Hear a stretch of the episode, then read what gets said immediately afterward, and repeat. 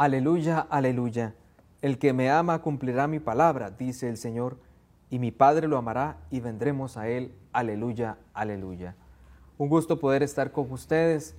Vamos adelantados ya en el camino de la Pascua, vamos llegando casi al final de este tiempo y seguimos compartiendo la palabra de Dios en torno a la cual meditamos. Agradecemos a los hermanos de Telefides que nos ayudan con este programa y por supuesto a cada uno de ustedes que se unen a nosotros. Vamos a escuchar el Evangelio que tenemos para hoy. Del Santo Evangelio según San Juan. En aquel tiempo Jesús dijo a sus discípulos, El que me ama cumplirá mi palabra, y mi Padre lo amará, y vendremos a él y haremos en él nuestra morada. El que no me ama no cumplirá mis palabras, y la palabra que está oyendo no es mía, sino del Padre que me envió. Les he hablado de esto ahora que estoy con ustedes, pero el Paráclito, el Espíritu Santo, que mi Padre les enviará en mi nombre, les enseñará todas las cosas y les recordará todo cuanto yo les he dicho. La paz les dejo, mi paz les doy. No se las doy como la paz del mundo. No pierdan la paz ni se acobarden. Me han oído decir, me voy, pero volveré a su lado.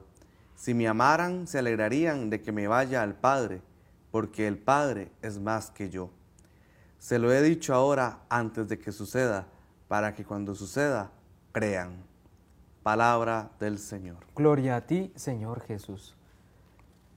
La vez anterior comentábamos que este pasaje, continuación del otro, corresponde al discurso de despedida de Jesús.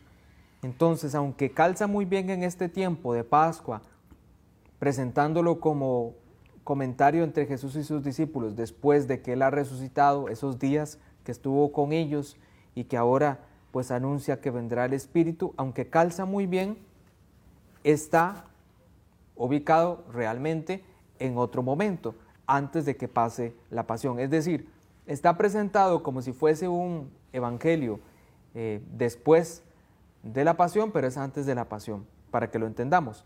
Pero perfectamente nos calza en ambos lugares. Dice acá que Jesús les habla de la paz.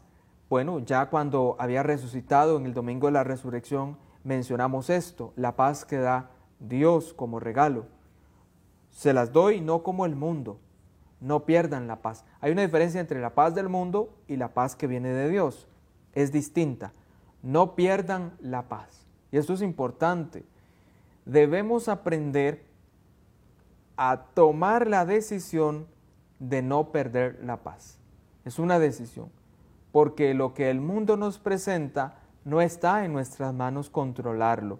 Cuando me digo el mundo puede ser lo más cercano, mi realidad laboral, mi realidad allí donde estudio o en mi familia. Este mundo lo más inmediato a mí, me presenta situaciones que se escapan a mis manos y a mi querer y que yo no puedo controlar. Hay que abandonar la ilusión del control y decidir ante eso no perder paz. Entonces estamos hablando de una actitud. Yo sí puedo decidir qué actitud tener para enfrentar aquello. No pierda la paz o tenga paz. Lo podríamos decir perfectamente. El anuncio de la venida del Espíritu Santo, claro, porque ya vamos acercándonos pronto a celebrar Pentecostés, así que se anuncia acá que vendrá el Espíritu Santo. Y estos dones de Dios, la paz y el Espíritu, el don, don de Dios, no son dones como las cosas de este mundo, no son bienes materiales, es decir, conformados por el tiempo, el espacio y la materia, son bienes de características espirituales. Los regalos de Dios o los dones de Dios son sobre todo eso. Dios ha prometido bienes eternos y no bienes para este mundo.